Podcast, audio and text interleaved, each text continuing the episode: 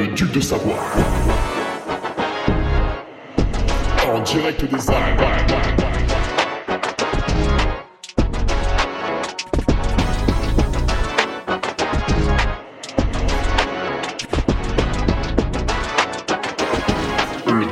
De Hugo Ferrari.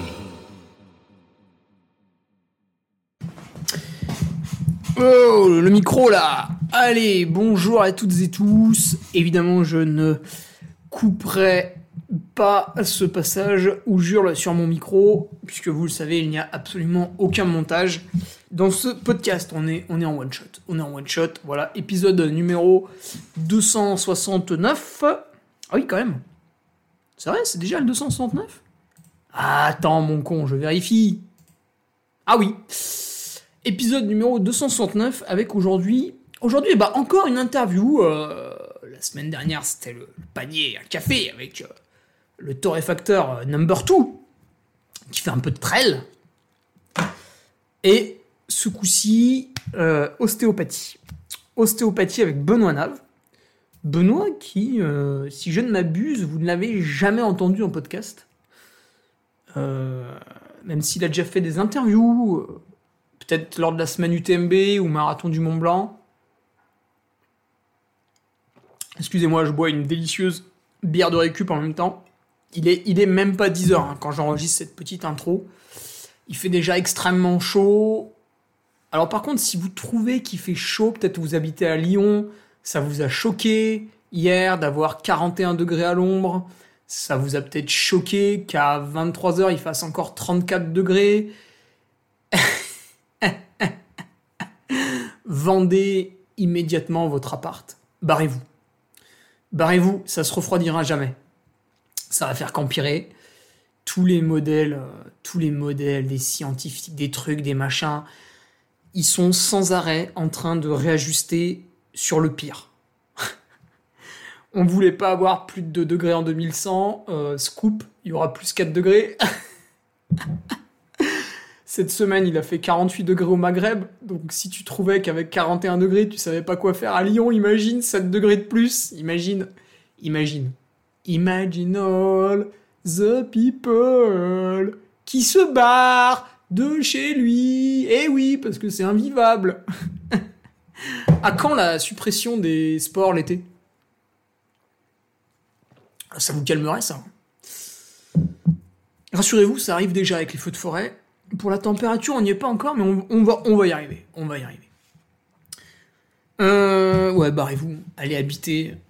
En fait, il faut habiter pas forcément dans une zone en hauteur, parce que nous, en Savoie, tu vois, mardi, j'étais encore du côté d'Arèche, qui est quand même, bah, justement, pour enregistrer avec Benoît, euh, 34 degrés à l'ombre. On est dans la vallée du Beaufortin à 1000 mètres d'altitude, il faisait 34 degrés à l'ombre. Tu veux habiter où? Tu veux habiter où? Alors à Tignes, ça va. Voilà, je vais aller trois semaines à Tignes en août, ça va. Après, on a quand même un, été là où il y a pas mal d'orages, du coup, c'est pas impossible que j'ai vraiment froid à Tignes, mais bon, c'est pas trop grave. Donc tu veux habiter où? Voilà, en fait, il faut se barrer des villes. Et le problème, c'est que la Savoie, la Haute-Savoie, le Rhône, l'Isère, c'est des départements qui sont surpeuplés. Alors moi j'ai une solution pour qu'on retrouve un peu la fraîcheur d'antan, mais c'est une solution qui pourrait s'appeler la solution finale, et les gens veulent pas l'entendre. Ah, je dis pas qu'il faut faire un peloton d'exécution, ça c'est vraiment très méchant. Juste qu'on pourrait, peut-être, éventuellement, limiter, limiter l'urbanisation. Dans le village où j'habite, euh, c'est un village Bon, déjà, tous les champs autour du village, là où je courais quand j'étais petit, où je faisais du VTT, etc., bah maintenant il y a des lotissements. Donc au lieu d'avoir un champ avec des arbres qui recrachent un peu de, fraîcheur la nuit, vous avez des routes goudronnées avec des maisons qui ne recrachent jamais de fraîcheur. Donc, c'est vraiment terrible. À chaque fois quand je suis en bagnole et que je fais un long trajet, à chaque fois que j'approche d'une ville, les degrés montent. Donc barrez-vous des villes. Ou ne dites pas que vous avez chaud. Vous pouvez pas dire j'ai chaud et ne rien faire pour avoir moins chaud. C'est pas possible. Après, je dis ça, je souffre aussi, hein. Mais c'est un projet sur, sur plusieurs années, évidemment. Tu te dis pas, euh, ah putain, hier j'ai eu chaud, euh, bah vas-y chérie, on déménage, quoi, salut. euh. Allez, c'est parti, on va dans le Jura. Quoi? Non mais attends, il y a l'école pour les gamins demain et tout. Ouais, non, ça se fait pas comme ça, bien sûr. C'est un projet qu'il faut mûrir sur plusieurs années, mais, mais barrez-vous, barrez-vous. Euh, ouais, tout ça pour dire que j'ai chaud.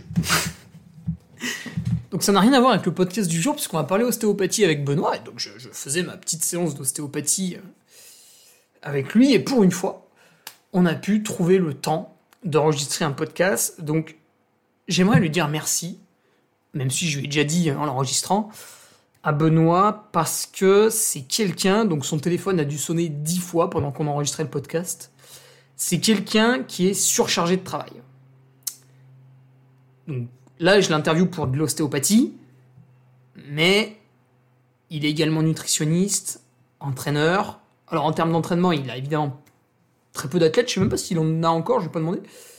Euh, mais c'est quelque chose qu'il a eu fait, qu'il peut faire. Euh, il accompagne des gens d'un point de vue nutritionnel.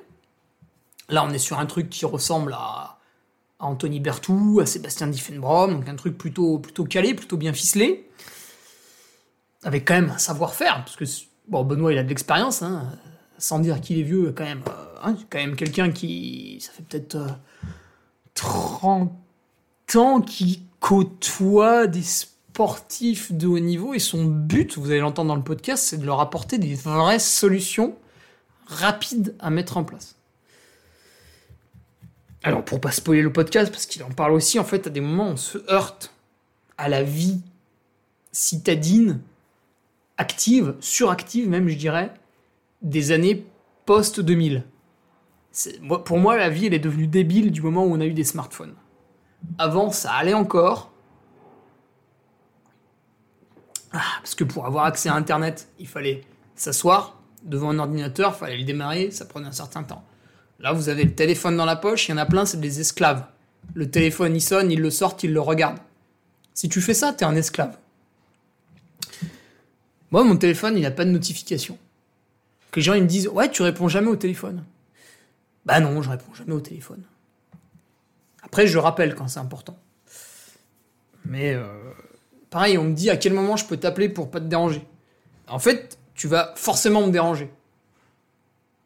Donc m'appelle pas. Ou alors il faut qu'on convienne d'un rendez-vous. Des fois je dis bah dans trois semaines à 15h le lundi. La personne est un peu choquée, mais c'est comme ça. Et du coup, c'est vrai que même les sportifs bah, de haut niveau, en fait, malheureusement subissent un peu cette, euh, cette surutilisation au quotidien, parce qu'ils sont addicts aussi euh, au smartphone, mais en fait, du fait de leur entourage proche, ils sont entre guillemets contaminés par tout ça. Parce que du coup, peut-être qu'ils habitent pas dans un lieu qui est vraiment propice à la performance dans leur sport. Peut-être qu'il y a une notion de stress qui est vraiment violente parce qu'aujourd'hui, en fait, on ne veut pas se satisfaire d'un SMIC et vivre au fin fond de la Creuse ou de la Lozère. Aujourd'hui, on veut tous, enfin, on veut tous, je caricature, hein, mais il faut vivre à Paris, à Lyon, à Bordeaux, dans les beaux quartiers, avec un bel appartement. Il faut euh, la clim intérieure, il faut le SUV, il faut l'iPhone 14, il faut, voilà, je cite caricature, c'est une caricature, hein, bien sûr, tous les, tous les pires trucs, mais en fait, on a toujours envie du toujours plus, et j'écoutais l'autre fois un podcast d'un médecin qui parlait de, de finance. Donc en fait, c'est un médecin qui, euh, je sais pas pourquoi, il s'est intéressé un peu à la finance en même temps qu'il était médecin. Et il a fait, il a fait le constat. Aujourd'hui, il donne des conférences pour ses autres amis médecins. Parce qu'en fait, un médecin gagne quand même beaucoup d'argent, même si eux vont me dire l'inverse, par rapport à Abdel, qui étend du goudron euh, l'été par 50 degrés et qui est payé au SMIC, bah en fait, le médecin gagne beaucoup d'argent. Qu'il le veuille ou non, c'est voilà, juste on constate deux chiffres différents. c'est purement mathématique avec euh, le signe supérieur, voilà, il n'y a pas de débat. Et, euh, et le problème, en fait, c'est qu'en gagnant beaucoup d'argent, au lieu d'économiser, d'investir en menant une vie très simple, peut-être pas en menant la vie d'un smicard, mais en menant la vie de quelqu'un qui a entre 2000 et 2500 euros par mois, bah, les médecins vont avoir tendance, je pense pas ceux qui m'écoutent sur ce podcast parce que vous faites partie des gens un peu différents, mais bah, je vois autour de mes parents, il y a plusieurs médecins, et en fait, comment on sait que c'est des médecins? Parce que devant la maison, il y a deux BMW, il y a un camping-car, derrière la maison, il y a une piscine, la maison, elle est plutôt grande, elle est euh, avec des beaux matériaux en bois, etc., etc. Donc les mecs, en fait, vont systématiquement dépenser le salaire qu'ils gagnent chaque mois. Et du coup, en fait, à la fin de leur carrière, bah, ils se retrouvent avec un très faible patrimoine parce que bah, ta BMW, c'est pas du patrimoine. Quand tu l'achètes, le lendemain, elle a perdu 50% de sa valeur. Donc c'est vraiment un investissement financier de merde. Et donc le gars faisait ce constat-là, et du coup, je sais plus pourquoi je parlais de ça. ah putain, je me suis perdu là. Bon, du coup, on va peut-être s'arrêter là pour l'introduction. Attendez, je bois encore. Ah oui, non, tout ça pour dire, oui, voilà, que le sportif de haut niveau, ben, c'est un peu pareil, en fait, au lieu de se dire, bah, moi, avec 2000 euros par mois net, je peux tout à fait avoir un crédit immobilier pour avoir une maison dans un coin de France qui est très rural et qui est donc très peu cher. J'accède à du terrain, j'accède à un confort de vie où il n'y a pas de stress. Et ça, c'est très important, puisque le stress, c'est peut-être la chose dont on parle le moins dans les podcasts où on essaye de découvrir des secrets de performance. Bah, vous stressez un coureur, le week-end, il fait une mauvaise course. Ah, au début, on résiste au stress, puis à un moment donné, on se laisse submerger, là, on fait de la merde.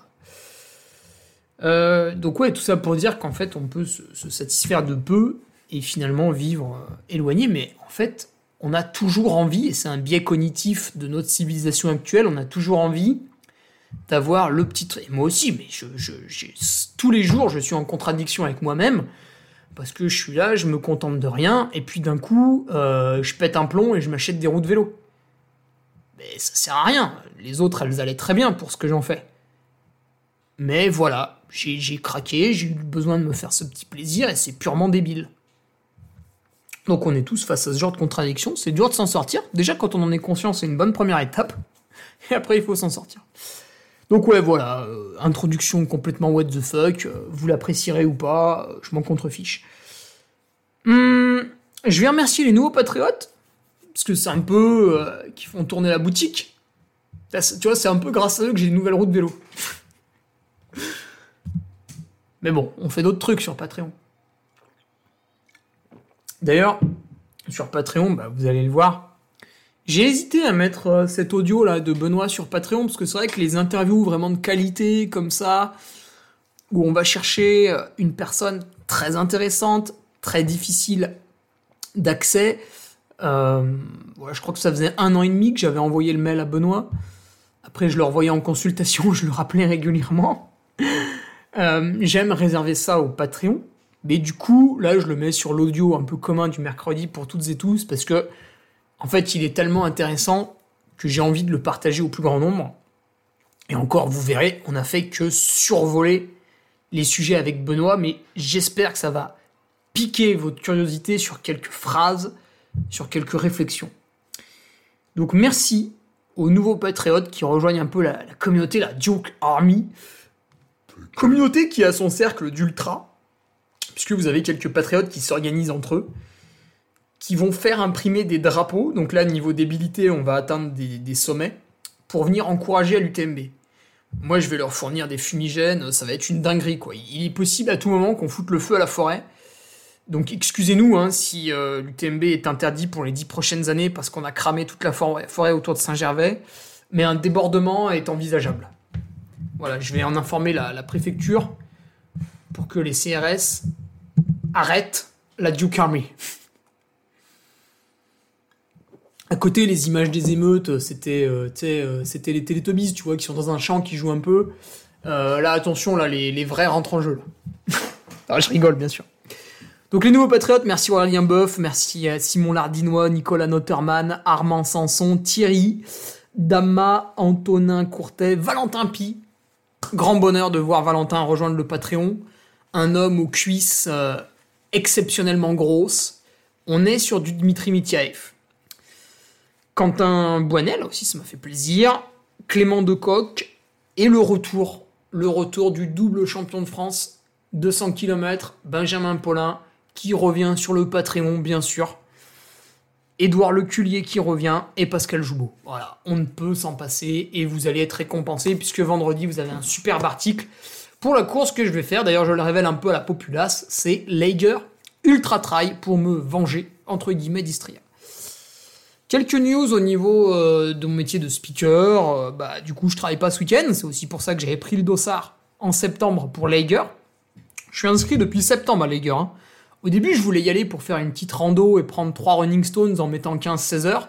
Et finalement, j'y vais en mode vrai objectif puisque je me suis raté à Istria. Euh, et du coup, voilà, j'ambitionne de mettre moins de 12 heures. Tous les détails sont sur Patreon avec trois documents à télécharger et un audio de 50 minutes.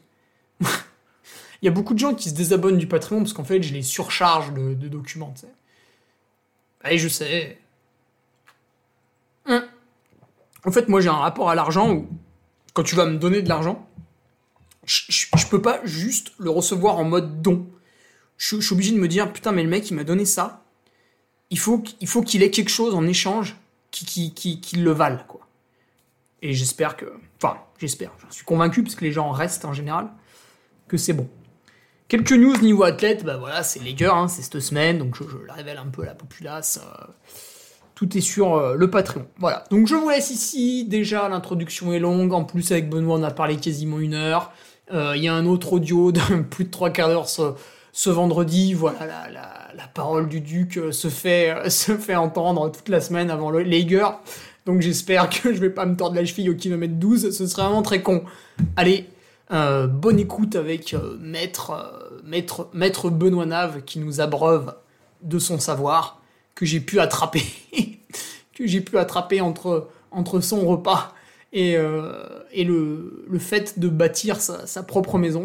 Donc voilà, il était, fatigué mais il a pu répondre un petit peu avant de retourner faire du béton sous 34 degrés. Voilà, ce qui était donc une très belle journée sportive pour lui. Bonne écoute et j'espère avoir quelques, quelques retours, quelques, quelques questions de votre part suite à ça.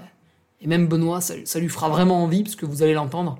Ce qui lui fait plaisir, c'est d'aller dans, dans le détail, euh, voilà, d'aller peaufiner, mais pourquoi un tel ou un tel il n'y arrive pas, qu'est-ce qui le bloque, euh, voilà, etc. Allez, bonne écoute. Bonjour à tous. Aujourd'hui, je suis avec mon ostéopathe. Alors c'est pas c'est pas seulement le mien, hein, c'est l'ostéopathe de plusieurs personnes. Benoît Nave. Benoît, salut. Salut Hugo. Alors aujourd'hui, j'avais pas mal de questions à te poser au niveau de, l'ostéopathie puisque bah, beaucoup de coureurs euh, viennent te, consulter, puis d'autres. Euh, commençons déjà simplement en définissant un petit peu ce que c'est euh, l'ostéopathie parce que par exemple, tu vois, quand j'étais coureur en vélo, j'ai consulté un ostéopathe quand j'avais 18 ans. Et quand je suis entré, bah, je savais pas du tout ce que c'était. C'était ma mère qui m'avait dit d'y aller. Et voilà. Alors, l'ostéopathie. Euh, je vais donner euh, donc ce qui est ma définition. C'est une définition, je pense que. je vais essayer de la faire comprendre correctement. En fait, dans le corps, il y a euh, une relation permanente entre les structures et les fonctions. Ce sont les fonctions qui définissent les structures, en quelque sorte. Euh, pour donner une image à, ce propos, euh, vous, savez probablement tous que quand on envoie quelqu'un en apesanteur pendant plusieurs mois, quand il redescend, il a de la, densité osseuse et il est devenu ostéoporotique. Un, astronaute qui est resté 6 mois en apesanteur, en fait, on ne peut pas le remettre debout tout de suite. Un petit vieux qui est resté alité euh, dans son lit euh, à l'hôpital pendant 3 mois, on ne peut pas le remettre debout tout de suite, il est ostéoporotique. Et tout ça, pourquoi? Tout simplement parce que l'os euh, n'a plus de raison d'être, puisqu'en fait, il ne supporte plus aucune contrainte. Donc il y a une déminéralisation de l'os. Voilà. Et ah, en fait, il est vivant. Si tu l'utilises pas, il fait le feignant. Exactement. Euh, et dans le corps, en fait, toutes les structures, elles ne, elles ne sont là, elles ne sont présentes que parce qu'elles répondent à une fonction. Mhm. Donc il y a donc, une, il y a donc une, une, relation permanente entre ces structures et ces fonctions. Et euh, lorsque les liens entre les différentes structures sont euh, déséquilibrés, et là, pour le coup, c'est dans l'autre sens que ça se passe, ça va altérer la fonction. Par exemple, si le rapport euh, entre deux, deux os, deux segments osseux par le biais d'une articulation euh, est un petit peu déséquilibré, eh bien, toutes les structures qui sont autour de cette euh, articulation ou qui vont d'un segment, segment osseux à l'autre, euh, eh bien, en fait, elles, elles vont subir des tensions qui sont anormales et euh, on va commencer à avoir des douleurs, une inflammation chronique, etc. Voilà. Le cas d'une typique, le cas d'une tendinite. Voilà, et à ce moment-là, euh, venir chez l'ostéopathe permet de libérer les tensions, Eh ben, et en fait, de- libérer la zone lésée. Exactement. On va réharmoniser les structures articulaires entre les segments osseux. Et de cette manière, euh, si l'individu est en état de santé, dans un état de santé correct, euh, l'inflammation va s'estomper très très vite. Ah, alors attention, là, tu mets une nuance. euh, Exactement. C'est- par hasard. L'ostéopathe ne peut pas faire tout le boulot, alors. L'ostéopathe ne peut pas faire tout le boulot. C'est d'ailleurs pour ça que je suis aussi nutritionniste. Ah bah, t'as- bah, tu- tu- mais t'as même pas lu mon carnet, c'était ma deuxième question. Euh, non, en fait, euh, enfin, mon, mon- mon job euh, me permet, enfin celui de tous les ostéopathes d'ailleurs, normalement, ça, ça- ça nous permet aussi de faire du diagnostic. C'est-à-dire que comme on a les tissus de l'individu sous la main, on est très vite capable de sentir si l'individu est en bonne santé ou pas vraiment, s'il y a un état inflammatoire chronique euh, qui, qui entretient de façon exacerbée, exagérée, euh, les, phénomènes douloureux et inflammatoires, même quand les rapports articulaires euh, ou entre les différents types de fonctions, de, structures, pardon, euh, sont, corrects. Ah oui, parce que toi, tu remets euh, la mécanique dans le, bon sens, en gros. Et euh, derrière, pour que la tendinite, elle, euh, euh, soit plus inflammée et qu'elle nous fasse plus mal et que ce soit terminé, euh, Bah. en fait, il faut que ça circule bien, qu'on apporte les bons nutriments, tout ça. Et peut-être chez certaines personnes, ça coince un peu. Ben exactement. En fait, si euh, je vais te donner un petit exemple, hein, mais si tu as des, euh, des ratios entre les oméga 6 et les oméga 3 qui sont pas très, co- enfin, qui sont pas corrects, si Ah oui, c'est classique, euh, ça. Euh, un taux d'homocystéine un peu trop élevé, c'est-à-dire, euh, l'homocystéine c'est une molécule que le corps fabrique en permanence, mais qui, euh, qui normalement ne crève pas le plafond quand tes, apports en vitamine B, euh, B2, B6, B9, B12 euh, sont corrects, ce qui n'est pas le cas de tout le monde. Voilà, et donc là, quand, quand l'homocystéine monte, eh ben, ça favorise les phénomènes inflammatoires chroniques, par exemple. Voilà, voilà. Ok, du coup, t'es aussi nutritionniste, mais t'es aussi entraîneur? Alors euh, oui, tout à fait. Euh, Pas Mais- de nombreuses personnes, parce que ça prend beaucoup, Bah beaucoup de ouais, temps. au bout d'un moment, on peut pas tout faire. Non, non, mais en fait, c'est des choses qui sont très complémentaires. Donc, euh, Oui. Mais alors, du coup, qu'est-ce qui a fait, alors, voilà, question un peu plus personnelle, qu'est-ce qui a fait que toi, tu, ton métier principal, parce que c'est ce qui occupe quand même euh, le plus de temps dans ta semaine, c'est l'ostéopathie. Qu'est-ce qui fait que tu t'es dirigé vers ça et pas vers faire Alors- des bilans nutritionnels ou faire du coaching? Alors, je, je dirais qu'on me, on, on me colle une. euh, où je me suis collé une étiquette d'ostéopathe au départ, peut-être. Euh, en fait, moi, ce qui me plaît, c'est euh, la physiologie. Ah. Voilà, tout simplement. Euh, ce qui me plaît, ce qui me botte, c'est d'essayer de comprendre comment fonctionne le corps au mieux et, et d'essayer d'en optimiser tous les fonctionnements. C'est ce, qui est- c'est ce qui me botte, en fait. Euh, et, et donc l'ostéopathie, c'est un outil pour optimiser euh, les aspects biomécaniques essentiellement, circulatoires parfois aussi. Euh, la nutrition, c'est un outil ultra puissant pour optimiser les fonctions de l'organisme, parce que là, on va toucher directement en fait à l'expression du gène. Euh, et euh, et euh, la physiologie de l'effort par le biais des techniques de stimulation et donc d'entraînement. Euh, c'est encore un autre outil pour, euh, pour optimiser le fonctionnement de l'organisme chez celui qui a envie d'être performant dans un, dans un sport quelconque. Hmm. Et puis finalement, tu peux pas euh, faire une seule chose en occultant les autres. C'est impossible. C'est s'entraîner comme un bourrin. Si tu te nourris pas comme il faut à côté, ça marche pas longtemps. Et si tu te nourris super bien, mais que tu t'entraînes vraiment trop comme un bourrin, ça marche Ah, pas non ça plus. marche pas non plus. et, euh, et si euh, tu te nourris correctement et que tu t'entraînes correctement, mais que tu t'es fait euh, une double entorse de cheville et que tu n'as pas réparé le truc, ça marchera pas non plus. Ouais. Et donc, en fait, tous ces, tous ces outils-là sont extrêmement complémentaires et en fait, on arrive à, à reconstituer le Rubik's Cube là, de façon assez sympa. C'est marrant ce que tu as dit parce que tu, tu disais que tu, tu voulais optimiser la performance et, et moi je t'ai parlé uniquement de l'ostéopathie où tu, tu répares quelqu'un qui vient et dit Salut Benoît, je me suis fait mal à la cheville, tu peux regarder, machin truc. Et en fait, on pourrait imaginer aussi un, un autre type de patient, il vient de voir par pur euh, entretien, on va dire. Il y en a. Euh, Il y en tous a. les, ouais, une- tous- tous les trimestres. Et en fait, lui, il sent rien. Ouais. Il se dit, moi, ça va, je vais bien, quoi, je m'entraîne comme il faut, je pas spécialement de douleur. Et il vient de voir par pur entretien, et là, toi, tu trouves des trucs. Ah oui, euh, très régulièrement. Euh, alors, Mais c'est déjà arrivé qu'il y a un mec qui soit venu, tu as rien à faire. non, c'est jamais arrivé. C'est jamais arrivé. Euh, alors, en fait, ce qui se passe, c'est que déjà, d'un point de vue mécanique, il y a, on a, on a une structure qui est globalement symétrique. Le problème, c'est qu'on l'utilise de façon asymétrique en permanence. Euh, alors pour plein de raisons. hein. C'est d'abord parce qu'en fait, on a tous un œil directeur. Donc, euh, par exemple, quand tu marches dans la rue, euh, tu as déjà essayé de tirer à la carabine, à l'arc euh, ou au pistolet, ou enfin avec voilà. Eh bien, tu peux pas tirer de la même façon avec l'œil gauche ou avec l'œil droit. Tu Non. pas la même Ah oui, précision non, du tout. tu, ouais, Ah, tu, tu fais qu'avec un seul. Voilà. Donc en fait, tu utilises ton œil directeur en permanence, et ce qui fait que même si tu veux aller tout droit dans la rue en marchant, et bien en fait tu marches pas euh, la tête parfaitement axée euh, en face de l'objectif. Tu tournes très très légèrement sans même t'en apercevoir, de façon à ce que ton œil directeur soit pile euh, en face de l'objectif Ah oui, Donc du coup, tu utilises ton organisme tout le temps, un tout petit peu de façon vrillée.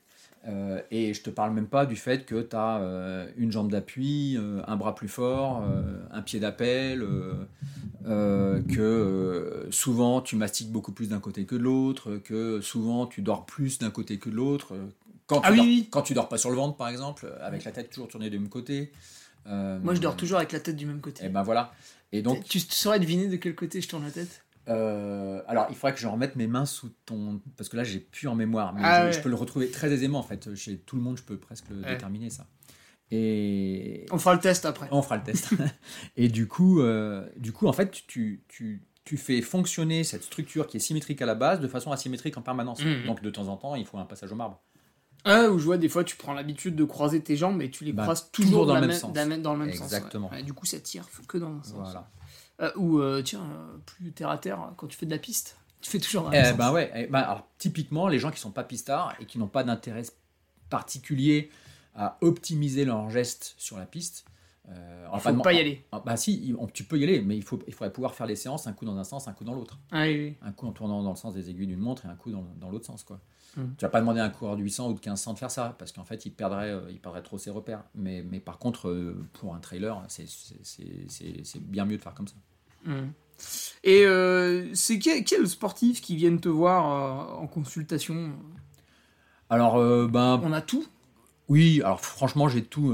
Enfin, moi, j'ai bossé avec des alpins. tu vois, j'ai bossé avec des gens qui ont, qui ont, qui ont gagné des coupes du monde dans différentes disciplines du ski alpin. euh, j'ai bossé avec euh, les biathlètes, euh, l'équipe de France de biathlon. j'ai bossé avec les skieurs de fond. J'ai bossé avec des coureurs à pied, des cyclistes, des, en athlétisme avec des sprinteurs.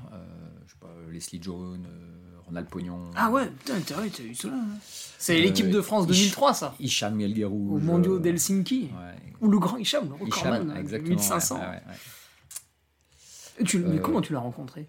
Ben, ça s'est fait par le bouche à oreille, en fait, euh, petit à petit. euh, les gens viennent te consulter parce qu'ils ont su que tu as soigné un tel ou un tel, et puis du coup, ils n'arrivent pas à, régler un problème, et donc euh, ils finissent par trouver. Ouais, Parce que t'es loin de Paris, quoi. Ouais, exactement, ouais, tout à fait. Donc, Ouais, ouais, ça m'obligeait à faire des allers-retours en train régulièrement. Ah ouais, Hicham, c'est toi qui vas le voir. Oui, voilà, c'est Ah ça. c'est pas lui qui vient à ton cabinet. Allez, c'est la star. Euh, on entend partout, euh, enfin partout, j'en sais rien, mais euh, tu sais, des fois les gens ils sortent de l'ostéo, ouais, ça a craqué et tout. et t'as as plusieurs techniques d'ostéopathie.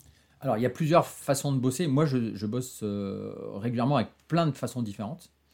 Euh, des fois avec des techniques de stimulation musculaire qui sont, qui sont très énergiques, mais qui, où ça fait pas du tout le moindre bruit.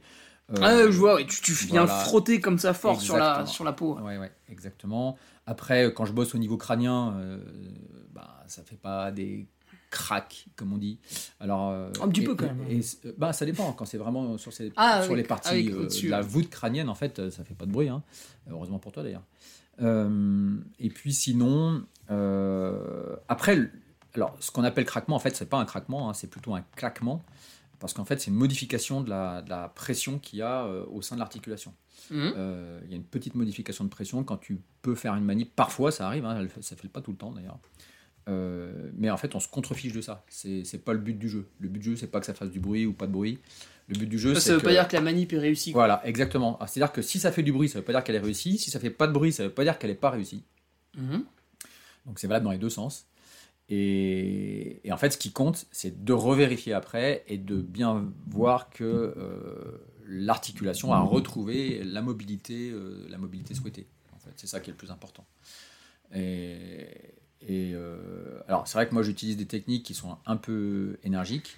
mais c'est parce que j'ai pas envie de revoir trois fois ou quatre fois le, le même patient pour le même problème sur ma table quand, ça, quand ça peut se régler en une seule fois. Je trouve que d'abord ça serait de l'escroquerie euh, d'une part et puis euh, et puis les gens ils ont quand même mieux à faire que de, de, de faire en quatre fois ce qu'ils peuvent faire en une fois. Mhm. Mais par contre, quand tu es dans, à l'école d'ostéopathie, mais t'étais par exemple avec Philippe Gignac, Ouais. et lui a une méthode d'opérer qui est différente de la tienne. Ouais. Alors vous avez suivi le même cursus. On a suivi le même cursus, mais en fait c'est après c'est c'est chacun euh, en fonction de son parcours de son parcours professionnel, son son ressenti, euh, de ce qu'il a, voilà, c'est vraiment euh, euh, tout le fil de ton de tes expériences diverses qui font que ben, tu te diriges vers plus tel ou tel type de, pratique. Personnellement, moi j'ai eu à bosser très très vite dès la fin de mes études avec des athlètes de très haut niveau. Et, il fallait que je trouve systématiquement, dans de nombreux cas, un, un moyen de, de leur permettre de reprendre leur activité dans les heures qui suivaient euh, Ah l'intervention. Quant à, euh, je sais pas moi, une Anne-Caroline Chausson euh, qui, euh, qui vient de prendre un- Oula, au JO. bien sûr, qui, vient de, qui vient de prendre une énorme gamelle en qualification d'une Coupe du Monde de descente. Mm. Et tu sais que trois heures après, il faut qu'elle soit d'aplomb pour, participer à la finale euh, et qu'elle a- elle a une, une cheville qui a triplé de volume. Euh, et ben, tu n'as juste pas le choix. Quoi. Il faut que tu trouves la technique pour libérer euh, les structures, faire en sorte que la cheville soit fonctionnelle. euh, avant que le kiné fasse son job pour la strapper et qu'ensuite euh, elle puisse, elle puisse accomplir sa manche dans des conditions correctes. Voilà. Ouais, mais là, si la cheville a doublé de volume, c'est qu'elle a quand même tiré sur un ligament. Elle a tiré sur le ligament, mais une fois que tu as rétabli les structures et, que t'as- et que la cheville, elle, elle fonctionne sans, enfin, et où il n'y a plus de, il y a plus de restriction de mobilité. Euh, du coup, même si elle est, si elle est, s'il y a un œdème, euh, à partir du moment où ça va fonctionner dans l'axe et bien strappé, en fait, la, la- la- la douleur, elle est tout à fait, tout à fait euh, supportable. Mm. Euh, elle redevient fonctionnelle, en fait. Voilà.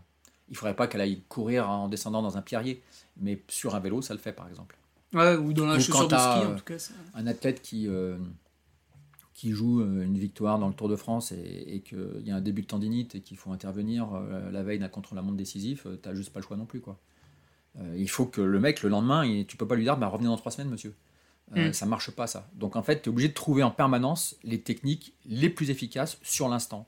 Et une fois que tu as trouvé les techniques qui, qui étaient très efficaces euh, quasi immédiatement, eh ben, pourquoi ne pas les appliquer au commun des mortels et, et faire en sorte que ben, même le patient lambda puisse en bénéficier? Ah, ok, ouais, c'est intéressant. En plus, tu m'avais. Tu m'avais sauvé mon premier UTMB, euh, Benoît, qui a été le début d'une longue série, puisque je sais pas si tu te rappelles, en 2018, je m'étais arraché les ligaments de la cheville. Ouais, je me rappelle La ça. cheville gauche, bon, depuis elle a une sale tronche parce que je suis Oui. allé te voir, mais j'ai pas continué à- en faisant la reprise avec le kiné. Tu vois. Je me suis arrêté à l'ostéo, ce qui était une bonne première étape, mais il aurait fallu le deuxième. Et, et tu m'avais remis la cheville. Bon, il y avait quand même deux ligaments arrachés. Euh, C'était une patate. Et tu m'avais dit, euh, parce qu'après tu donnes les conseils, donc tu m'avais dit, bah voilà, dans, dans 5 jours, tu peux recourir sur une petite pelouse. Donc j'étais allé, j'étais allé à Marco, là, du côté de Beaufort. Et après, tu peux courir un petit peu sur route. Donc après, j'avais couru pendant deux semaines sur route. Et après, j'étais retourné dans les chemins.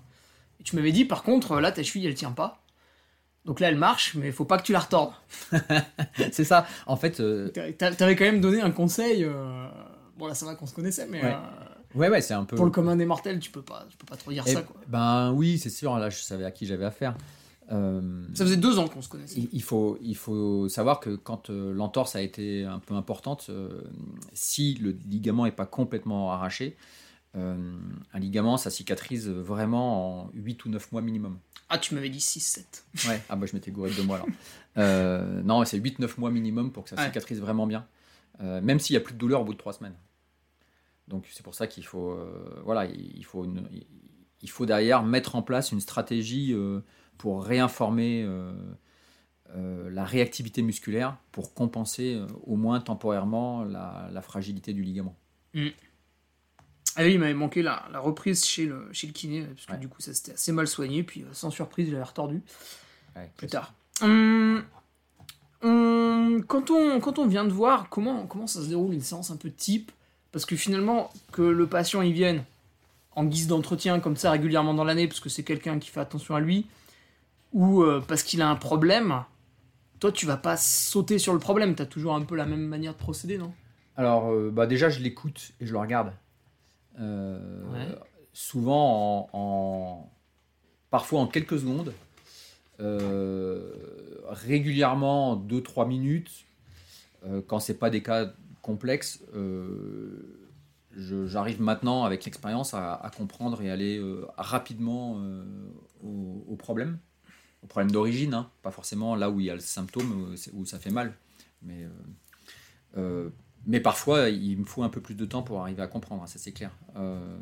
Quand les, quand les, les cas sont complexes, c'est-à-dire, bah, tu as des gens qui, qui ont cumulé beaucoup, beaucoup de, de, soit de pathologies surajoutées, euh, soit de traumatismes, de polytraumatismes euh, répétitifs. Euh, ça arrive, tu as des gens euh, qui ont, euh, qui ont eu un gros accident de voiture, puis une grosse chute en parapente, puis un gros carton en ski, puis etc.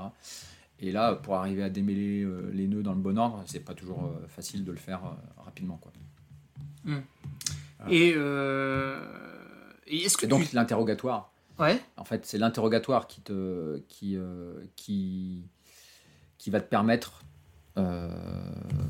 d'aller, euh, d'aller rechercher euh, vraiment. euh, puis après l'examen sur le, sur l'individu, euh, ce qu'on appelle voilà l'examen euh, clinique. euh, du patient, une fois qu'il est euh, un peu déshabillé, euh, on, ouais, on va essayer de comprendre euh, d'où viennent des problèmes. Mais l'interrogatoire est, est vraiment, vraiment primordial dans ce cas-là. Et euh, est-ce que tu te heurtes pas aussi un peu à la mauvaise santé des gens maintenant de plus en plus? Alors, C'est-à-dire toi tu arrives à le remettre en état mais tu sais pertinemment qu'en fait il va il va revenir te voir quoi dans pas longtemps. ça, c'est plus fréquent chez les patients qui sont pas sportifs. Chez les sportifs, il y en a, mais c'est plus, c'est moins, c'est moins fréquent. Mhm. Euh, chez les non sportifs, il y a des gens, je sais très très bien que je vais les revoir, euh, je vais les revoir euh, tous les 2-3 mois s'ils prennent pas leur santé en main d'un point de vue nutritionnel. Ça, c'est une certitude. Et, et donc souvent, je tends des perches. Euh, parfois, euh, les gens les saisissent rapidement. Parfois, il leur faut euh, plus de temps pour arriver à comprendre euh, ou à, à laisser pousser la petite graine qui a été semée. Et puis parfois, euh, c'est rédhibitoire et en fait, il n'y a pas de... Il n'y a pas d'évolution possible dans la, dans la prise en charge que le patient a vis-à-vis de lui. Quoi. Malheureusement. Ouais en fait il a trop l'impression de venir en venant chercher le petit coup d'outil magique Ouais, exactement. alors qu'en fait il a 50% de la part qui est en lui. Bien tassé, ouais. Ah, et toi finalement t'es là juste pour débloquer des choses mais, Ah, mais- derrière ça... Nous, en tant que thérapeute, on est juste des interfaces entre le patient et lui-même, en fait.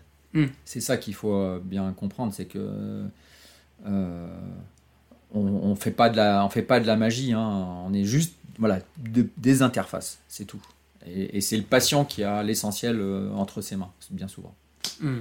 Ah, c'est ce que j'essaye de faire le plus possible, moi, vu que je me suis laissé aller cet hiver. Mhm. Et du coup, tu vois, ça, ça, ça, c'est une question personnelle qui m'a, qui m'a fasciné.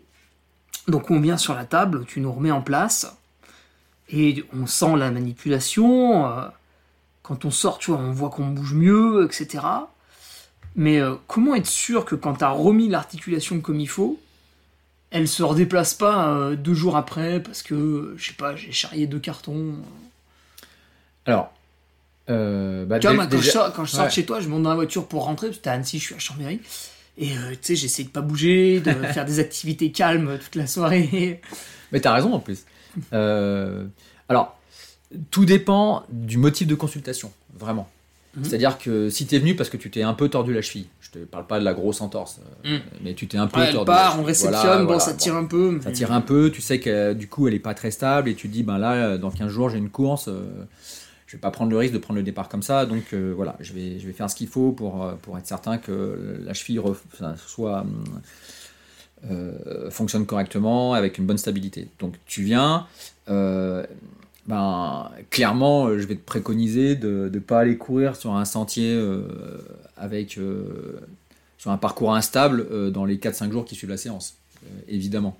Dans ces cas-là, on va faire, on va, on va voir, on va aviser avec Patrick, mais du coup, tu vas sûrement aller faire un petit coup de vélo pendant Ah deux, bah, trois lui, jours. il t'écoute. hein.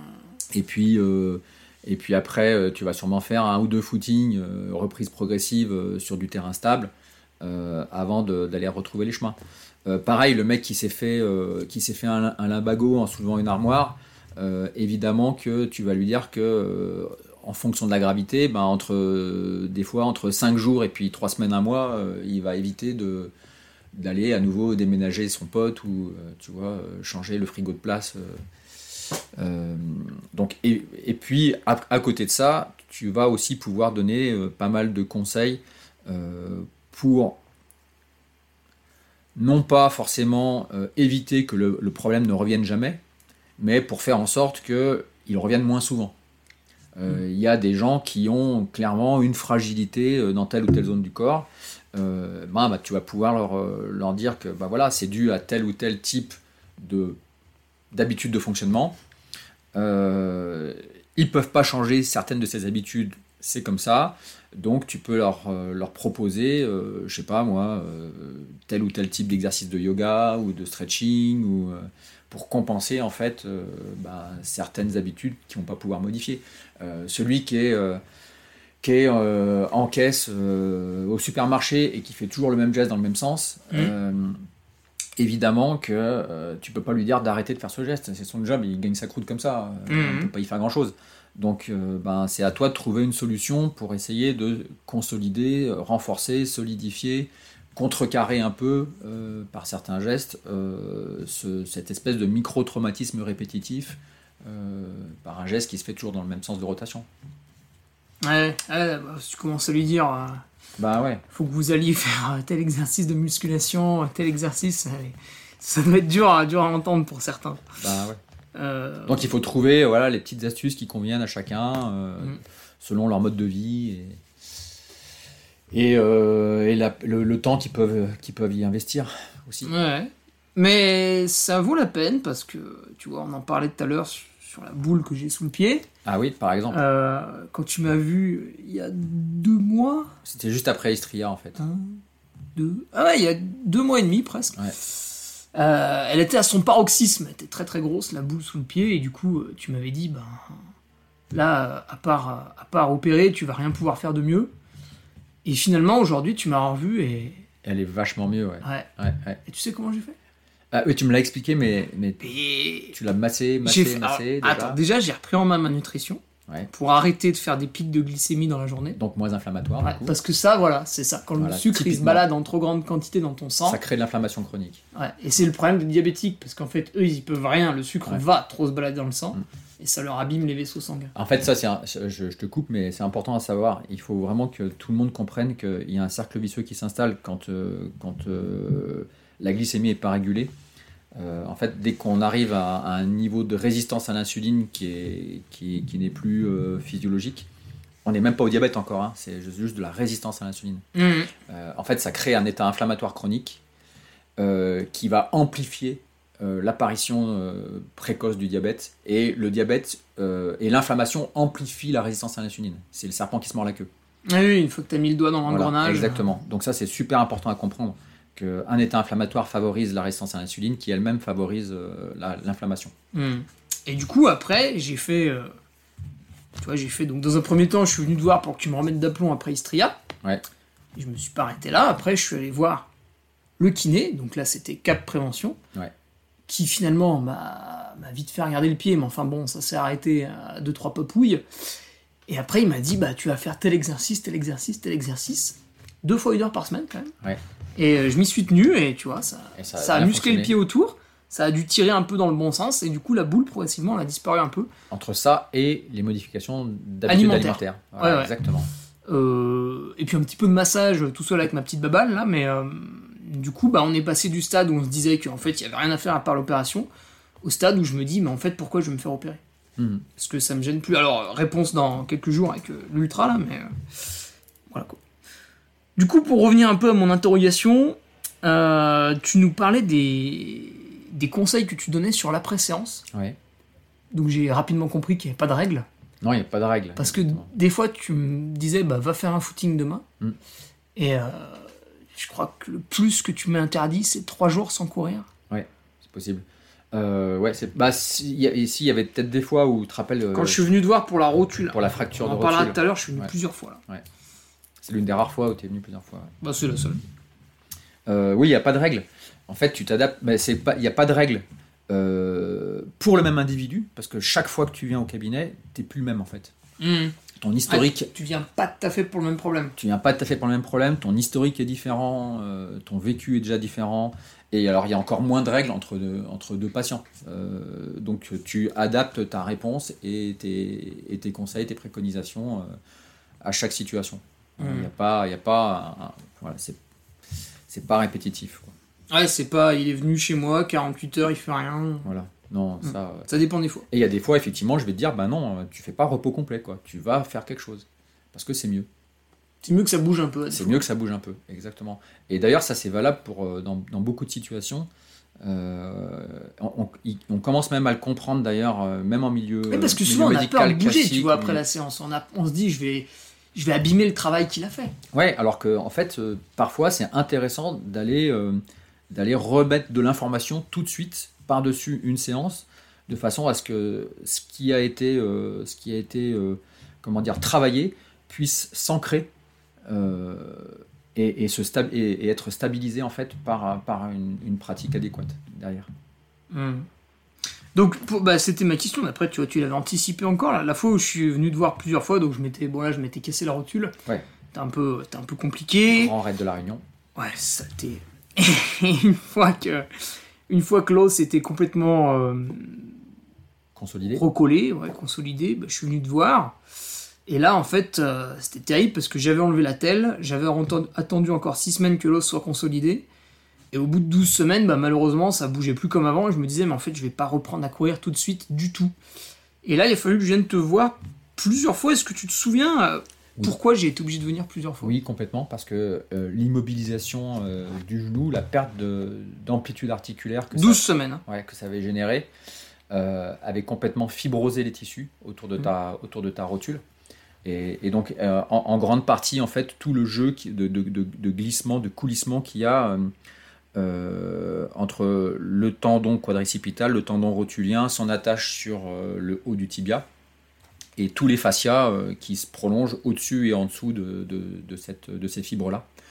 Et, et tout ça, en fait, était complètement rétracté à la fois par l'inflammation qui avait, duré- qui avait perduré Mhm. et par le fait que c'était immobilisé. Et c'est cette absence de mobilité qui, qui avait, qui avait complètement sclérosé la région. Et donc, il a fallu euh, trois ou quatre séances très très toniques sur la zone. euh, Mm. Ouais, c'était ça. où il f- où- pour, pour arriver à, à défibroser dans un premier temps et redonner euh, l'intégralité de l'amplitude articulaire du genou. Et, Mm. et, et les possi- et donner, rendre à la rotule sa, sa faculté de, de glissement euh, dans la gorge du fémur derrière. Et euh, est-ce que j'aurais pu euh, mieux faire, tu vois, pour cette fracture de la rotule? Je crois que je suis venu te voir assez tard quand même. Ouais, alors euh, en fait, euh, mon... j'ai un discours qui est souvent un peu à contre-courant dans ce domaine-là. Alors moi, je me le suis appliqué à moi-même hein, sur, des, sur des blessures. Je... Autant que possible, évidemment, quand il y a une fracture ouverte, que ça nécessite une consolidation, on va pas s'amuser à ça, évidemment.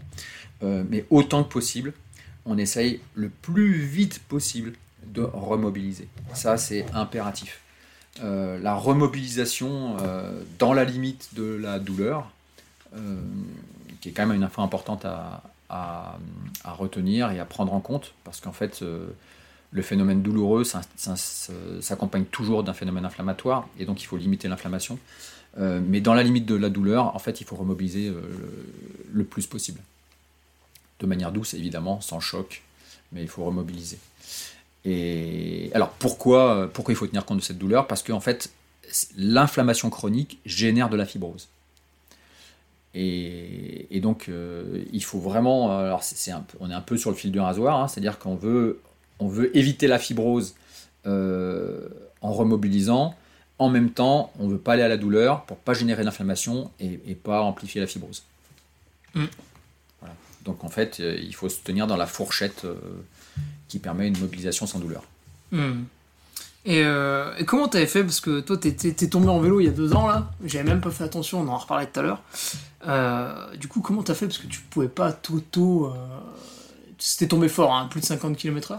Ouais. Donc tu pouvais pas t'auto-manipuler. euh, Comment t'as fait? T'es allé voir un confrère? Alors oui, oui, j'ai- j'ai- j'ai- en fait, j'ai la chance d'a- d'avoir eu, euh, alors qu'il était tout jeune ostéopathe, euh, enfin tout ouais, ostéopathe débutant, euh, quelqu'un qui est, euh, qui, enfin que j'apprécie beaucoup, qui s'appelle Grégory Nantermoz et qui Ah oui, il est plus du tout débutant maintenant. non, non, il, est, Ouais. c'est un- bah, il était kiné depuis longtemps déjà, mais en fait, euh, au début de sa pratique ostéopathique, il est, il est venu euh, bosser avec moi. Oui. Et, euh, et donc, en fait, euh, et euh, j'ai essayé de lui transmettre le maximum de, de ce que je pouvais lui transmettre. Et, euh, et en fait, il bosse super bien, donc euh, il m'a il m'a pris en charge très rapidement derrière. Euh, et, et puis, enfin, je crois dans les le, le- deux jours ou trois jours après, après la, la- la chute et la sortie de l'hôpital. Euh, et ensuite, j'ai dû le voir deux fois, rapprocher. Et moi, j'ai refait, malgré la- la- les, les douleurs et les, et les gènes, en fait, euh, j'ai refait très très vite du vélo pour remobiliser en fait et, et éviter de, que, le, que la zone euh, cicatricielle euh, se, se rétracte et se fibrose. Voilà. Ok. Et euh, comment. toi là, je viens, je viens sur un autre problème. C'est. euh, donc sur moi, c'est par exemple au niveau des chevilles. Ouais. Ah, T'es sans arrêt en train de me débloquer les chevilles. Bah oui, mais euh, le mec, le mec qui, qui s'enquille, qui euh, 8000 de, de D plus D moins par semaine. euh, Non, tout le temps. Comment tu veux faire pour pas avoir les chevilles qui ramassent un peu? Euh, Non, non, mais Là, on touche les limites du sport de haut niveau, peut-être. En fait, il faudrait faire beaucoup moins, mais du coup, Bah, jamais avoir oui, alors quel, ce souci. En fait, on s'est, on s'est aperçu. j'ai, lu il y a pas longtemps un- une petite étude qui a été faite sur sur le l'arthrose dans la population. Ouais. Euh, en gros, chez les individus euh, sédentaires, l'arthrose euh, à, je sais plus si c'est à 50 ou 55 ans, ça touche euh, 10% de la population. Ah ouais, c'est- c'est pas beaucoup. Non, mais en fait, l'arthrose euh, euh, avérée, c'est-à-dire euh, diagnostiquée, euh, etc. Ah, c'est des gens qui ont mal. Voilà, ces gens qui ont mal. Euh, L'arthrose chez le coureur à pied euh, sportif, euh, alors pas de haut niveau, mais chez le coureur à pied régulier, Mhm. Euh, ça ne touche que 3% de la population. Ah oui, parce qu'il a plus bougé. Exactement. Mais il est resté dans une zone relativement confortable. Exactement. Et l'arthrose chez, le- chez le coureur euh, élite de très haut niveau, Mhm. euh, ça touche euh, 8 à 10% de- des pratiquants. Donc en fait, on n'est pas plus. Ah, du coup, il revient sur voilà, le sédentaire. Voilà, exactement. Donc en fait, il n'y a, Ouais. pas de- y a pas de grosse différence. Donc ce qui veut dire que celui qui prend soin probablement d'avoir une alimentation adéquate et, euh, et des soins euh, réguliers, euh, alors chez l'ostéo ou chez le chiro je ne sais qui, enfin celui qui te convient bien. euh, Ah, alors on va revenir sur le chiropracteur.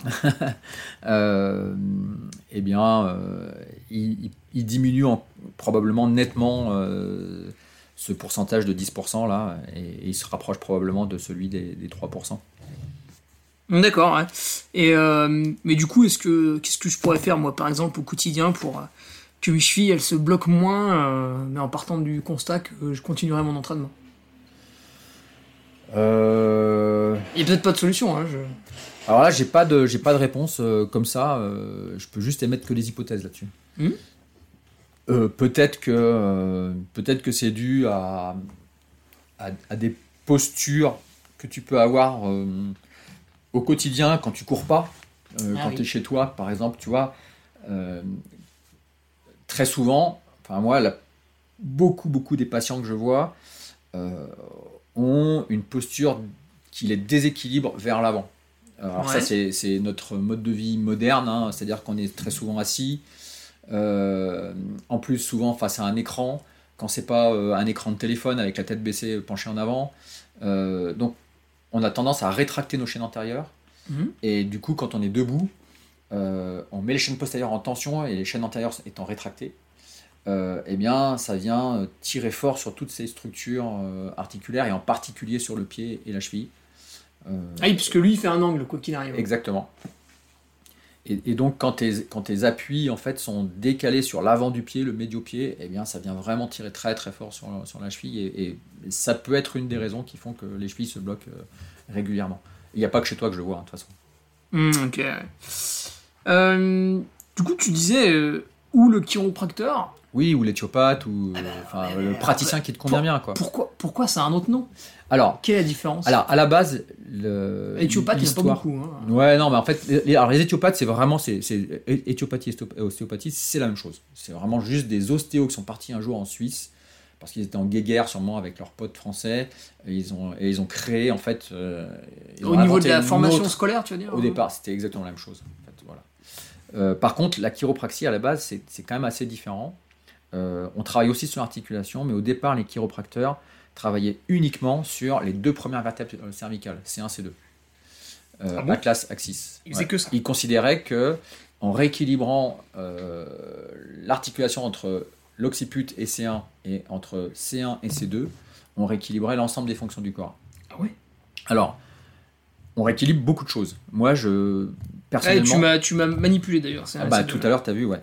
Ouais. Et- il n'y a pas beaucoup de patients chez qui je ne travaille pas sur euh, ce, qu'on appelle l'occiput, on appelle ça C0. Euh, C0, C1, C2, sur cette, euh, ce, trépied-là, qui est, très très important pour beaucoup de fonctions, en particulier toute ta posture. Comme je l'expliquais, tu sais que euh, si jamais es un peu, tu bascules un peu vers l'avant, et ben i- iné- inévitablement en fait, tu vas avoir euh, cet, ensemble là, C0, C1, C2, occiput, C1, C2, euh, qui va être verrouillé euh, dans une position qui est euh, qui est pas fonctionnelle. Et, et souvent, à partir de là, il y a d'autres types de dysfonctions qui vont s'installer. Euh, il faut savoir que, par exemple, euh, ton nerf vague, tu as déjà eu un malaise vagal? Oui, que que deux fois. Voilà. Et ben en fait, le malaise vagal, il est dû à une décharge très importante euh, du nerf vague, qui est le dixième nerf crânien, qui sort du crâne juste euh, au niveau là de cette articulation C0, C1, en fait, entre l'occiput et C1 et C2. Et, quand tu as des tensions qui sont trop importantes à ce niveau-là, en fait, ça va modifier très légèrement, mais suffisamment pour que ça en modifie la fonction. euh, ça modifie très légèrement donc euh, la physiologie du nerf vague.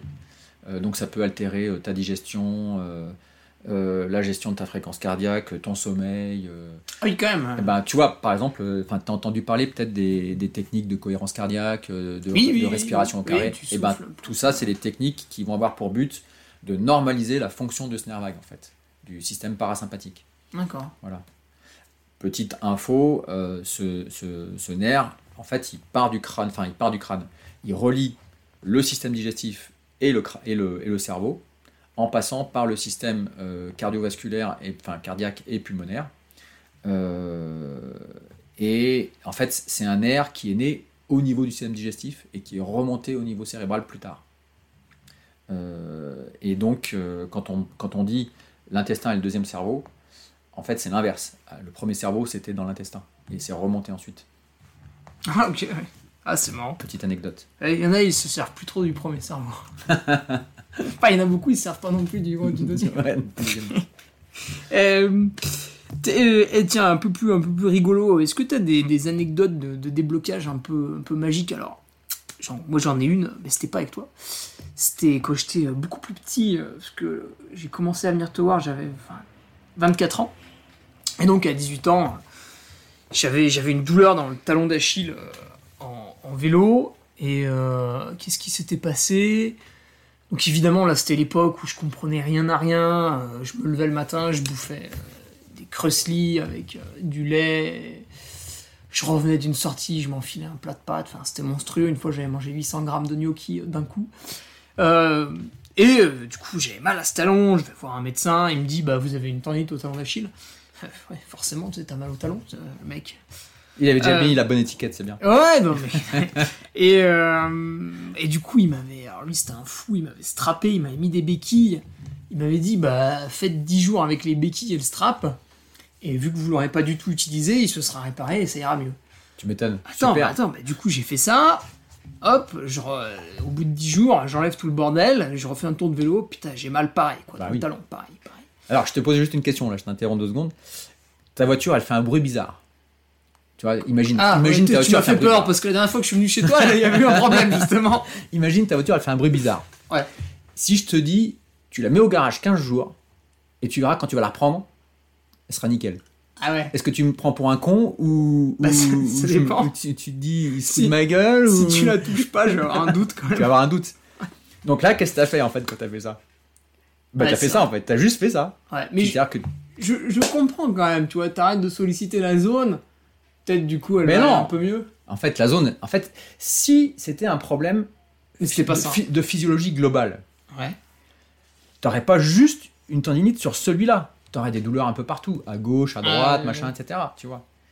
Alors que là, si t'as mal à un endroit précis Ah ouais, et nulle si part tu- ailleurs, Tu peux mettre le doigt dessus. forcément, c'est pas un problème de métabolisme interne, c'est un problème de, de mécanique pure et dure. Hmm.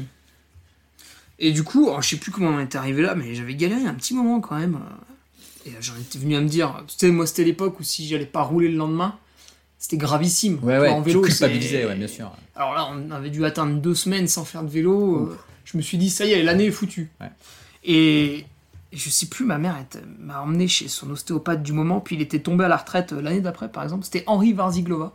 Ah, Varsiglova, oui. Je sais pas si t'avais entendu parler, un ancien perchiste, un grand monsieur. je connais, je sais pas qui était perchiste, mais je Si, connais si, son il nom. était ouais. perchiste, bah, vu sa taille, c'était facile. hein. Et, et donc, euh, lui était arrivé. Alors, lui, attention, lui, il parlait pas beaucoup. hein. C'était un. ouais, c'était un foiré. Et euh, il m'avait manipulé la cheville, tac, puis il m'avait dit, je sais plus. euh, je sais plus, je crois qu'il m'avait dit, ouais, allez, bah, allez-y, maintenant, allez essayer demain. Je m'étais dit, mais il est fou, euh, ça fait deux semaines que j'ai mal, euh, enfin, plus que ça. Il est fou, je vais pas aller faire du vélo demain. Alors, je me suis dit, bon, allez, je vais quand même y aller pour lui faire plaisir, puis après, je le rappellerai pour lui dire, ah bah, tu vois, il fallait pas que j'y aille. Et je suis allé faire du vélo le lendemain, et putain, j'avais plus rien, quoi. Et voilà. Alors, ça, ça j'ai appelé ça le déblocage magique. Ouais, et ben alors tiens, je te montre un truc. Est-ce que t'as je- des autres anecdotes Eh ben, en fait, euh, je l'ai reçu ce matin. C'est Myriam, Myriam ma femme, qui, qui m'a envoyé ça par, par texto t- tout à l'heure parce qu'en fait, elle a dû tomber sur. euh, voilà, ça, c'est une patiente que j'ai vue. euh, Ah ouais? Je l'ai vue. Je suis rentré dans le cabinet toute tordue avec de fortes douleurs. Je suis ressorti droite comme un i. Ah ouais. Putain.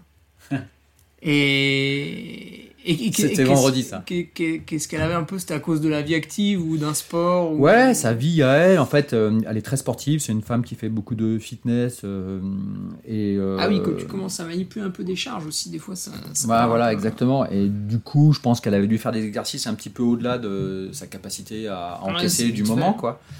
Et euh, donc, euh, et puis ça sur un sur un corps qui était probablement un peu déséquilibré depuis depuis quelques temps. Alors ça, c'est une dame que je vois une fois tous les deux ans ou trois ans peut-être, tu vois. Puis là, elle a décidé, elle s'est dit non mais là, je peux plus faire comme ça, donc maintenant, je viendrai une fois tous les six mois. Ok, ouais. Voilà. Ouais, ça va. Et euh... Ah oui, donc elle, c'était magique pour le coup. Ouais, bah tu vois, c'est, enfin, j'invente pas, hein, je te- voilà, c'est, Ah oui, oui, c'est la vie. euh, C'est la vie Google. C'est la vie Google, Et ouais. voilà. C'est important ça.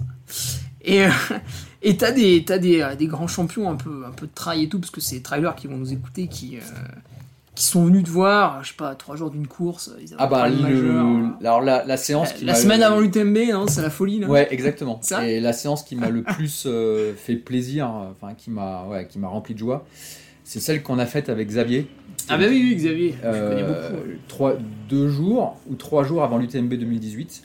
Qu'est-ce qu'il a fait? Ah il a gagné là. Ouais. Et là, il je crois qu'il m'appelle. euh, enfin, on se. Écoute, la prépa était, était super, ça s'était tout super bien tu, passé. tu le suivais pour euh, l'entraînement Xavier Ouais, ou ouais, tu ouais, oui, oui, tu alors lui là, donnais des non, non, là, on était, non, c'était vraiment pour l'entraînement. c'était Là vous vraiment, aviez ah, vraiment fait Ah ensemble. oui, oui, c'était vraiment. Ouais. Enfin, bah, ça faisait 7 ans, 8 ans qu'on toi, qu'on bossait vraiment de façon très carrée. Et d'habitude, enfin, avec, avec Zav, en fait, euh, la façon de procéder, c'est. euh, moi, je lui donne un, je lui donne un, un schéma d'entraînement. Ouais. Et puis, euh, lui, il, il, il fonctionne dans ce schéma, Hmm. un peu à sa guise. Sauf à l'approche des objectifs, où là, en général, c'est- euh, dans les 3-4 semaines, euh, voire un mois et demi, les 6 semaines qui précèdent l'objectif, là, on est beaucoup plus carré. Et là, c'est- ouais. là, c'est séance par Ah, séance. c'est intéressant de voir qu'il y a deux méthodes euh, au cours de l'année. Comme ça, ça lui permet en fait de pas se prendre la tête. euh, il, il sait qu'il a telle et telle chose à faire.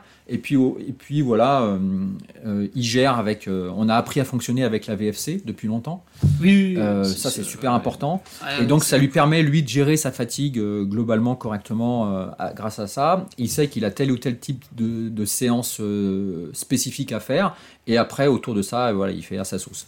Et puis, dans les six semaines qui précèdent une course, en général, là, on, on fait séance par séance. C'est vraiment hyper cadré. Euh, là, il rentre dans le mode vraiment euh, course. euh, et on fait euh, à la séance en fonction de la VFC du matin. Et, euh, et donc tout se passait super bien. Euh, je crois que c'était après la Hard Rock 2018 euh, où il aurait dû gagner cette Hard Rock euh, les- Ah oui, facilement. Il a et, fait euh, 140 bornes. Ouais, il s'arrête. En fait, il Oui, l'arrête à 20 km de l'arrivée. L'histoire de la gourde Ouais, l'histoire de la gourde. Enfin, non, même pas du, du bisou à sa femme et d'une gorgée d'eau bu comme ça. En Ouais, en même temps, voilà, ouais, oui, il prend une gorgée d'eau et Ah, puis voilà. Et là, le mec. voilà. savait que t'es dans la pampa tout Mais seul. oui, voilà, Bon, tu prends une gorgée Tu fais d'eau. pas, euh, en fait, tu fais plus gaffe. tu fais plus gaffe, T'as voilà. plus l'impression Puis surtout, il avait 50 minutes d'avance. euh, plus que ça. ou même plus, une heure et demie Ouais. peut-être. Enfin bon, la course, l'Hard Rock, il n'y a pas beaucoup de favoris, il me semble, cette année-là. la course était c'est- pliée quoi. Et, et donc, euh, donc on remet en place une prépa euh, après cette course-là. Et, et puis tout se passe super bien. Et d'un coup, euh, à 10 jours de la course, plus rien du tout, mais plus rien, plus de sensations. euh, Ah, alors, de- euh, physiquement? Bah, physiquement quoi, les jambes lourdes, incapables d'avancer. Et là, la VFC était pas si mauvaise et tout. Il commence à bien récupérer au niveau VFC, donc euh, je comprenais rien du tout. Ouais, parce qu'on pourrait se dire, c'est la Hard Rock, il est cuit. euh, Mais même pas parce qu'en fait, pas il- ça. on avait fait un bloc d'entraînement. Il avait fait la, la- la frison roche ici. Ah oui, oui, Et, oui, oui, euh, je me souviens. Et il était chaud. parti, euh, et il était parti direct avec son camping-car euh, au sommet de l'Isran Ouais. pour faire de l'altitude. Voilà, exactement. Euh, pour faire les dernières semaines là-haut. Sauvage, trois semaines. Et, euh, et en fait, tout était super bien, quoi, nickel. Et d'un coup, plus rien, plus. Enfin, je veux dire, euh, c'était, il était au ralenti. Et euh, alors, il n'était pas avec moi, donc on, s'appelle et tout. J'essaye de comprendre. Et là, je me dis, putain, je suis sûr qu'il y a, je suis sûr qu'il y a, il y a un, il y a un problème, il y a un problème sur l'axe entre crâne et sacrum, un problème de d'énergie qui passe plus. Hmm. Donc, il vient à la maison, il passe le jeudi, je crois que c'était le jeudi, ouais. Euh, non, le mercredi. Le mercredi, il vient à la maison Sur la route euh, pour la en descendant à Cham, exactement. Et on fait une, une séance qui a duré une heure et demie. Ah oui, quand même. Ouais, une heure et demie la séance a duré. c'est C'était, il était en vrac complet. Et Parce et que tu l'avais pas revu après la Hard Rock. Je l'avais revu, je l'avais revu juste après la hard rock, mais je l'avais plus revu après. Et ce que j'ai compris après, c'est que le stress que ça lui a infligé, Ah, de se Eh faire ben, éliminer. eh ben, il s'est noué. Mais Stress vraiment, émotionnel. Ah ouais, exactement. Les, les émotions négatives que l'ont, l'ont impacté terriblement, et il était complètement noué. Mais Ouais, ça, complètement. on en a pas parlé, on a parlé que du sport, mais il Ouais. y, y a ça aussi. Exactement. Le stress que tu subis. euh. Et du coup, on a fait une énorme séance là. Et quand il est descendu de la table, je lui ai dit écoute, euh, mets tes baskets, tu vas dans la rue, tu vas faire 300 mètres. Tout de suite. Tout de suite. Tu me dis comment t'es. Et là, je l'ai vu rappliquer, il est revenu, il avait le sourire jusqu'aux oreilles. Ah ouais. Et, et voilà, on a compris que c'était bon, quoi. Ouais. Et, et la course, elle s'est passée euh, idéalement ce jour-là. euh, Enfin, voilà, deux jours après, euh, il a fait un UTMB euh, top. Ah ouais, il gagne, comme d'hab. Bon, là, on n'avait pas fait le col des pyramides calcaires et la montée à tête au vent, mais il était dans ses chronos habituels, quoi. Ouais, ouais, tout à fait. Ouais. Non, Ça est, on sait quel chrono il va faire. voilà, c'est ça. Enfin bon, plus maintenant, c'est toujours un peu. Donc euh, voilà, ça c'était la, c'était, euh, c'est la séance, euh, la séance fabuleuse quoi, qui, qui m'a laissé le plus, le plus de, qui m'a fait le plus plaisir. Ok, ouais. Tiens, il me restait deux, trois petites questions, elles sont, elles sont toutes petites. Le, bah justement, le, le petit coup d'ostéo avant la course, c'est une mauvaise ou c'est une bonne idée? C'est une très bonne idée. Ah ouais? C'est une- c'est une très bonne si idée. on se rapproche. Bah toi, regarde, toi, t'es à combien là? Euh, J-4. J-4 Ouais. 3,5 si on Ouais, compte un 3,5 peu. même, tu vois, et ça sera nickel. Ok. Pas, Ouais. pas de danger particulier. Aucun danger, aucun danger. Par contre, il faut que le praticien soit au courant. alors, un, il faut qu'il soit au courant. Deux, euh, si c'était pour faire un, un, un 5000, euh, Ah, là, je- je te dirais, on, euh, s'il y avait une urgence parce que tu es blessé et que tu puisses pas faire ta course, euh, évidemment, je te prendrais. Mais j'aurais pas bossé sur tout l'axe comme on l'a fait tout à l'heure, en Mm. bossant, euh, tu vois, C0, C1, C2, euh, le sacrum, le Oui, diaphragme. parce que là, euh, déjà, si je veux aller à 15 à l'heure sur le plat. euh, tu vas, tu, voilà, et puis la, la course, elle, elle est suffisamment longue pour que, tu vois, Ouais, puis je pars plus vite. Ouais. Enfin, moins vite maintenant. moins vite, c'est Ouais, ça. voilà, pars moins- intelligemment. Exactement. ok, ouais. Et euh, bah, du coup, la, la même question, mais euh, à l'envers. euh, L'ostéopathie après la course. Bah aussi. Alors, quel va être le but ici? Parce que souvent, le coureur, une fois qu'il a fait la course, il s'en fout. hein. Tu sais, il va bouffer une pizza, Ouais, il ouais, se couche à pas d'heure. euh, le lendemain, euh, Et alors, en fait, il va pas se euh, mettre à fumer, mais Il n'y a, tu vois, y a il pas d'urgence. Il n'y a pas d'urgence. Mais enfin, moi, euh, très régulièrement, j'ai vu Xav euh, deux jours ou trois jours avant l'UTMB et je l'ai vu euh, le lendemain de l'UTMB. Tout le temps. Et en fait, tu as autant de boulot après qu'avant. Ah bah oui, oui, euh, t'as fait 170 bornes. Bah oui, euh, évidemment. ouais. Alors donc, t'es pas obligé de faire la séance tout de suite après la course, mais, euh, mais par contre, euh, très régulièrement, si tu fais pas ça, euh, la reprise, elle va être pénible. Ah oui, tu peux traîner un truc. Donc, moi, souvent, ce que je préconise, c'est de faire, de faire la période off, de faire euh, deux, trois footings de reprise pour aller, pour aller bien sentir quels sont les petits points qui coincent, et, etc. Comme ça, on met tout de suite le doigt sur, sur ce qui va vraiment pas. Ah oui. Et du coup, on, on va, on va direct au but. Donc le conseil, c'est pas de se jeter chez l'ostéo le lendemain, Non, c'est de se reposer. Voilà, on se repose, on laisse désinflammer, Ouais. le corps, euh, voilà, le corps retrouve un état inflammatoire euh, correct, on va dire. Ensuite, on se remet à sa pratique, euh, Voilà. pour plaisir ou pour préparer autre chose. Exactement. Et là, si on sent qu'il y a un truc, on n'hésite pas. Et c'est ça, exactement. Ok. Et ben, ben moi j'ai- tout fait, euh, Benoît. Est-ce que, tu, est-ce que tu vois des trucs que j'aurais oublié de te demander qui te paraissaient très importants?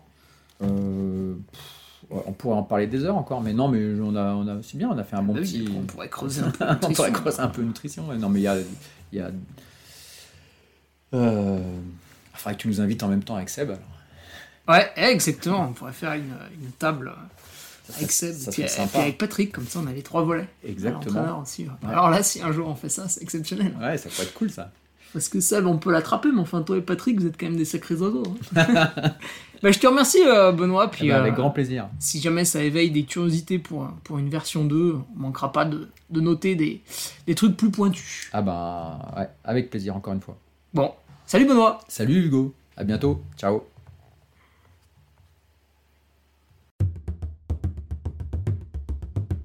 Tu viens d'écouter le podcast du Duc de Savoie. Si tu souhaites approfondir avec de pertinents articles d'éminents spécialistes, rejoins le Patreon.